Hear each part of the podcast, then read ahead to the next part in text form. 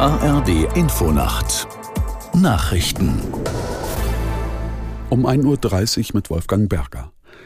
Eine IT-Störung hat den Volkswagen-Konzern weitgehend lahmgelegt. Bundesweit kann in den Werken des Autobauers nicht produziert werden. Ein Cyberangriff ist nach Angaben des Unternehmens unwahrscheinlich. Jan Fragel in Hannover berichtet über die Auswirkungen. Ja, die vier Werke in Deutschland, in denen Fahrzeuge produziert werden, stehen den Angaben zufolge still. Also Wolfsburg, Emden, Zwickau und Osnabrück. Auch die Komponentenwerke in Kassel, Braunschweig und Salzgitter seien betroffen, heißt es von VW.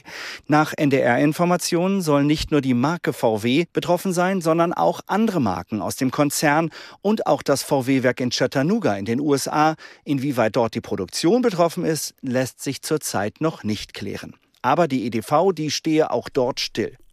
Vor der heutigen Sitzung der EU-Innenminister und Ministerinnen gibt die Bundesregierung offenbar ihren Widerstand gegen die geplante Asylreform auf.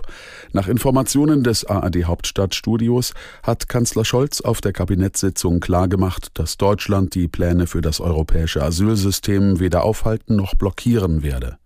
Konkret geht es um die Asylkrisenverordnung der EU. Sie sieht Sonderregeln vor, wenn besonders viele Migranten in die EU einreisen wollen. Mitgliedstaaten könnten sie dann zum Beispiel länger in Lagern an den Außengrenzen festhalten. Vor allem die Grünen hatten sich gegen die Vorschläge ausgesprochen. Sie befürchten, dass der Schutzstandard für Geflüchtete sinken könnte. Die Energieminister der Länder haben in Wernigerode im Harz unter anderem über einen subventionierten Industriestrompreis beraten.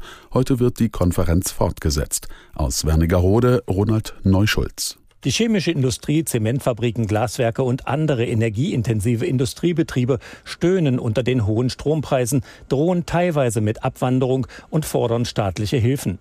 Aus den Reihen der Energieminister heißt es in Wernigerode, man halte eine Absenkung des Industrietrompreises von derzeit rund 25 auf 5 bis 8 Cent je Kilowattstunde für dringend notwendig, um die Wettbewerbsfähigkeit energieintensiver deutscher Unternehmen zu erhalten.